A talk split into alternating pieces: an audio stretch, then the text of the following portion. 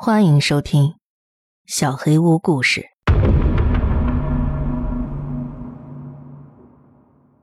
旧誓言第一集。我的写作能力不太好，所以要是听上去有些尴尬，请见谅。我现在吓坏了，我不能联系家人、朋友或者报警。稍后我会解释为什么。老实说。除了上网发帖，我不知道还能去哪儿寻求帮助。希望你们不要介意我用化名。在那一切发生之后，我有点偏执，甚至有被害妄想症的感觉。为了能把故事讲清楚，你们可以叫我 Libby。我一直觉得这个名字很可爱。好了，我从头开始说。两年前。我沉迷《守望先锋》，在上边遇到了卡西迪，我们马上就成了很好的朋友。如果你见过卡西迪，你不会觉得她是个会沉迷游戏的女孩。她漂亮、有钱，还有很多现实中的朋友。她是个标准的白富美。我浏览她的 ins，看见她穿着 GUCCI 的泳衣，跟一群和她同样漂亮的女孩。在一个巨大的游泳池旁喝着唐佩里浓香槟王的照片，或者是在一个很高级的酒吧里穿着华丽的 Valentino 洋装和她高大性感的男朋友对视的照片，她看上去是绝对不会跟我这种人成为朋友的女孩，但她确实是我的朋友。我是个普通，甚至很无聊的人，可能。总共也就三个朋友吧，我没有社交生活，每天都宅在家里，泡在网上或者游戏里。但是，他选择让我做他的朋友，他选择让我变得特别起来。他每天给我发短信，给我讲他的生活。我知道他哪些朋友现在正在经历些什么，或者哪个不要脸的女孩总想睡他的男朋友。他也会怀疑自己。感觉自己毫无价值，流泪到深夜也没办法入睡。这时候他会找的人是我。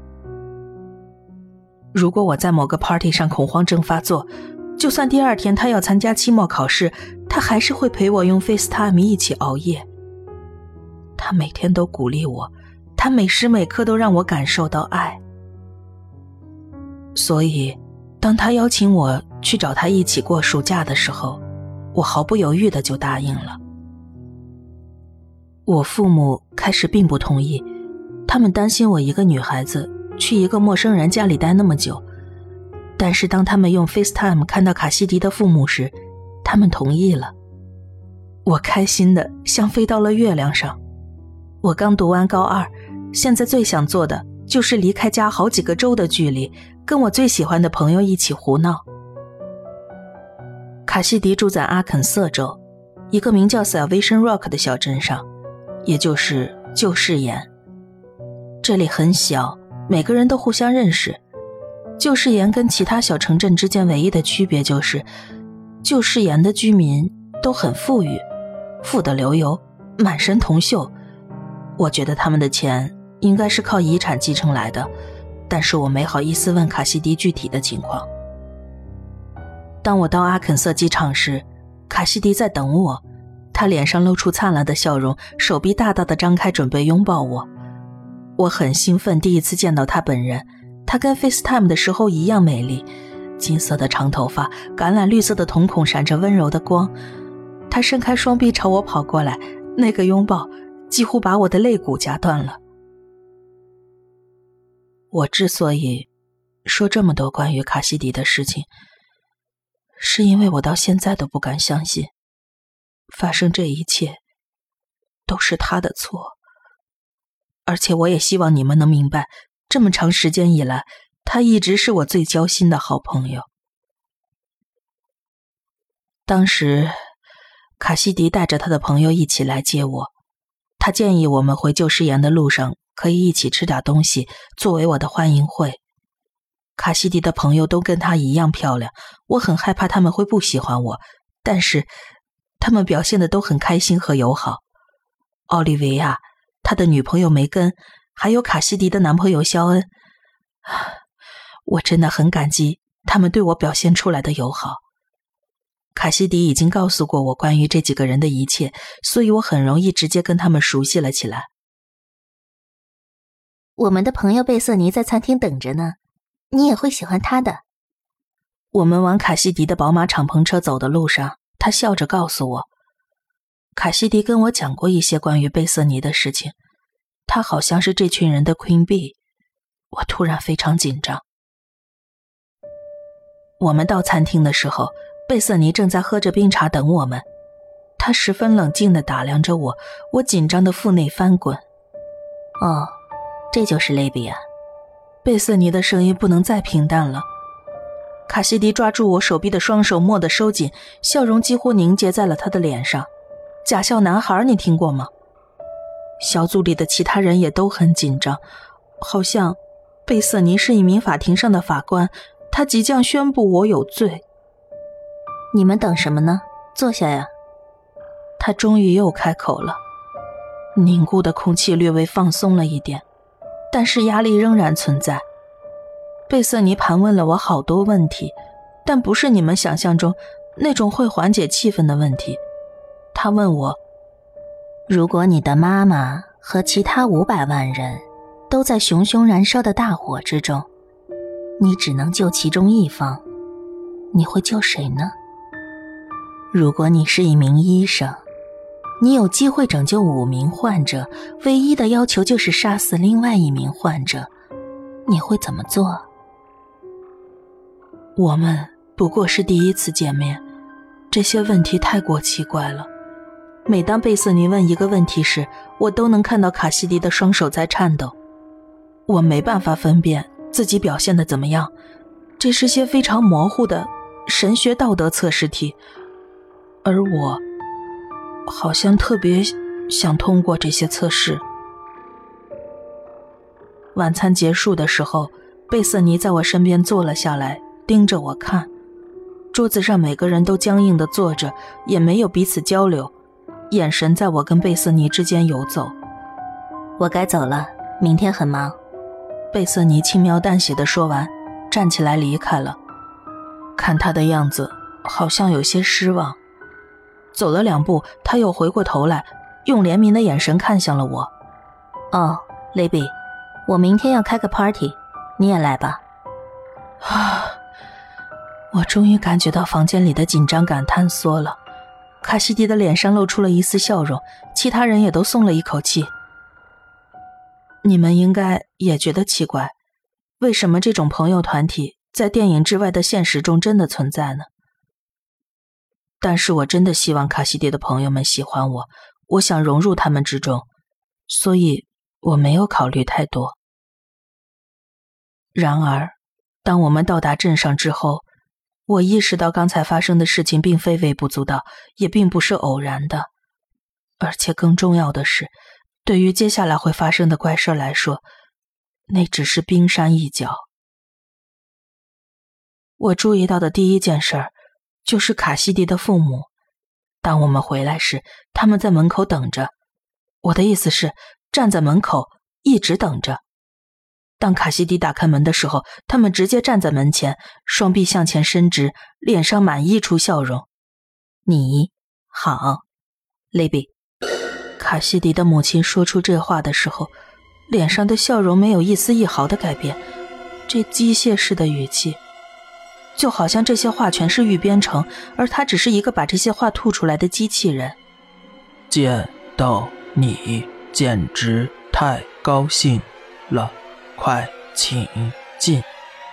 这次是卡西迪的父亲，他们好像都没眨过眼，微笑的角度没有一丝改变。一周前，在我说服自己的父母让我来找卡西迪的时候。他们在 FaceTime 中表现完全不是这样的，那时候他们是完全正常的。我有点吓到了，但是卡西迪对这些毫不在意，好像这都是正常的。我以为他的父母只是累了，我也累了。从那之后，事情变得更加怪异。早上六点半，警报声把我吵醒了。我跳起来环视四周，想把那该死的闹钟关上。没事的，他就响一分钟。卡西迪已经起床穿好衣服了。这么早吗？早晨六点半，全镇都会拉响警报。我们有一个小时的时间离开家，警方会进来检查。他们每天早晨检查违禁品、毒品，嗯，任何像撒旦一样邪恶的东西。他的语气很平淡。他说这只是日复一日的正常现象，而我已经吓坏了。这怎么会是正常的呢？我们吃过早饭，穿好衣服。卡西迪在七点二十五把我带出了房子。我们离开没一会儿，穿着警察制服的人出现在了门外的马路上。他们都戴着不透明的黑色摩托车头盔。我仔细打量每个人，想仔细分辨那些黑色面具背后的任何面部特征。别观察他们，他们不喜欢。卡西迪一把把我拉上了车。他们会认为你这是在挑衅。我什么都没说，我不知道要回复什么。整个上午，卡西迪开着车带我在镇上兜风。他说检查需要三个小时。上午十点半，全镇居民会在公园里聚会，那边有一些野餐桌，大家都在喝茶吃点心。警察排起长龙，把公园围了起来。我问卡西迪，为什么警察会在这儿？为了保证没人撬掉早茶时间呀，小傻瓜。卡西迪咯咯笑了起来，好像这很正常。几名穿着仆人服装的妇女推着推车从街边的一栋建筑冲了出来，其中一个人向我、卡西迪和他父母的桌子走了过来。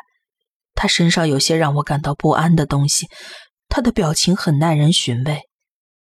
当他取出一壶茶放在桌子上时，他的手颤抖了。我那时才明白，他脸上的表情是某种恐惧。谢谢，利比是我的客人。卡西迪礼貌地跟女仆说，女仆点了点头，在我面前放下了另外一个茶壶。这是你的茶，我一定得喝这个吗？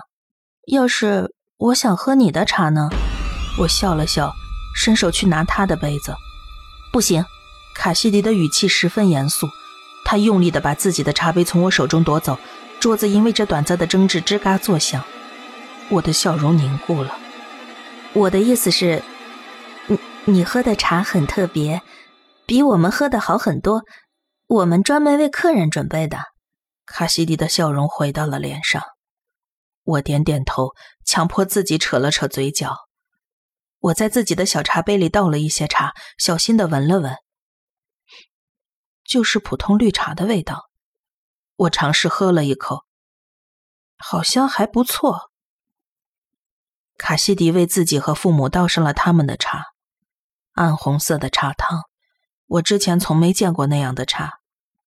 卡西迪的妈妈盯着面前的茶杯，带着她一直以来那种令人不安的笑容。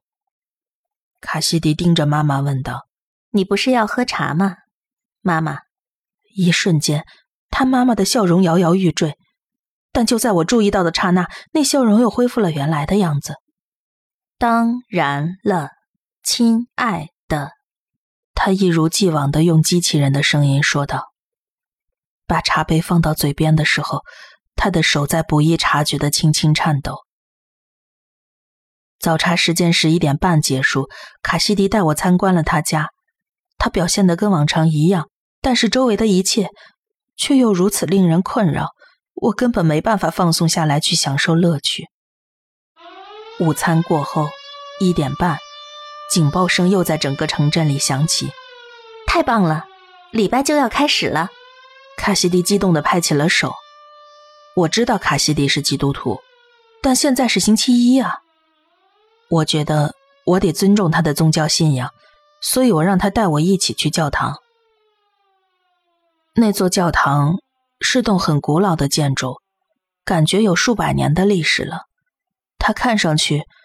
几百年来从来没有翻新过，斑驳的油漆和碎裂的木纹给它带来一种别样的怪异的气质。接下来就是最诡异的部分了。我之前去做过礼拜，所以我知道这他妈根本不是礼拜的过程。整场活动持续了四个小时，全部参加礼拜的都是青少年。卡西迪的父母不在，我也没见到其他任何成年人。更奇怪的是，牧师看上去也绝对没有超过十八岁。他穿着整齐的牧师袍，我觉得他肯定还没到高中毕业的年纪。在他走进教堂的瞬间，会众们跪倒在地，头低的几乎磕在地面上，同时唱起了一首拉丁语的赞美诗。后来我在网上搜索了歌词，翻译出来之后是这样的：主怜悯我们，他给了他的人民他的土地，我们向他提供自己，因为他把我们从地狱的坑中救了出来。愿所有那些不为他服务的人，在最深处的地狱中燃烧，这可能会剥掉他们的皮肤，他们的骨头也从皮肉之下燃烧起来。愿他们的眼睛被乌鸦吃掉，他们的骨头被压碎。在教堂唱这种歌，有点黑暗，不是吗？之后，那个牧师男孩又带着我们唱了一些跟刚才那首相似的歌。还做了一些奇怪的祷告，他们对罪人该受到何种惩罚投以过分的关注，对上帝赐给信徒的神圣土地有着过分的眷恋。大概两个小时之后，男孩牧师跪了下来，仰望天空，低头闭上眼睛，孩子们，迎接神圣的主的到来。身边的每个人。都像礼拜刚开始时那样跪了下来，闭上眼睛。卡西迪用脚尖踢了我几下，示意我照着做。一定要闭上眼，无论你听到什么、感觉到什么，或者周围人做出任何反应，你只要闭着眼就好。哦，好的。你得说出来。哦，好，我保证，眼睛时刻紧闭。接下来我所经历的。就是我生命中最可怕的时刻。首先，牧师开始念诵，然后尖叫声四起，层层叠叠的穿插在他机械般的念诵声中。那些尖叫声太可怕了，任何恐怖电影中的任何尖叫都不能与之相比。他们嚎叫着，单纯的出于痛苦的尖叫声，伴随着恳求的哭声。我的肚子里又开始翻滚起来。卡西迪肯定感觉到了我的决心在逐渐动摇，他狠狠踢了我两脚，我更加用力地闭紧了眼睛。一阵巨大的风吹过教堂，震耳欲聋，那风声淹没了尖叫声，牧师的吟唱变成了沉闷的吼声。我发誓，接下来的刹那，一双手搭在了我的肩膀上，那肯定不是卡西迪，因为他又踢了我两脚。即使我的心脏已经要跳出胸膛，但我还是紧闭双眼。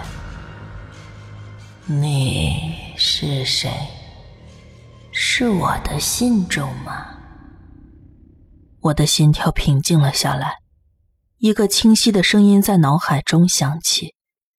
声音不高不低，不男不女，我没办法描述它。这不是我用耳朵听到的，而是直接传达到了我的脑海里。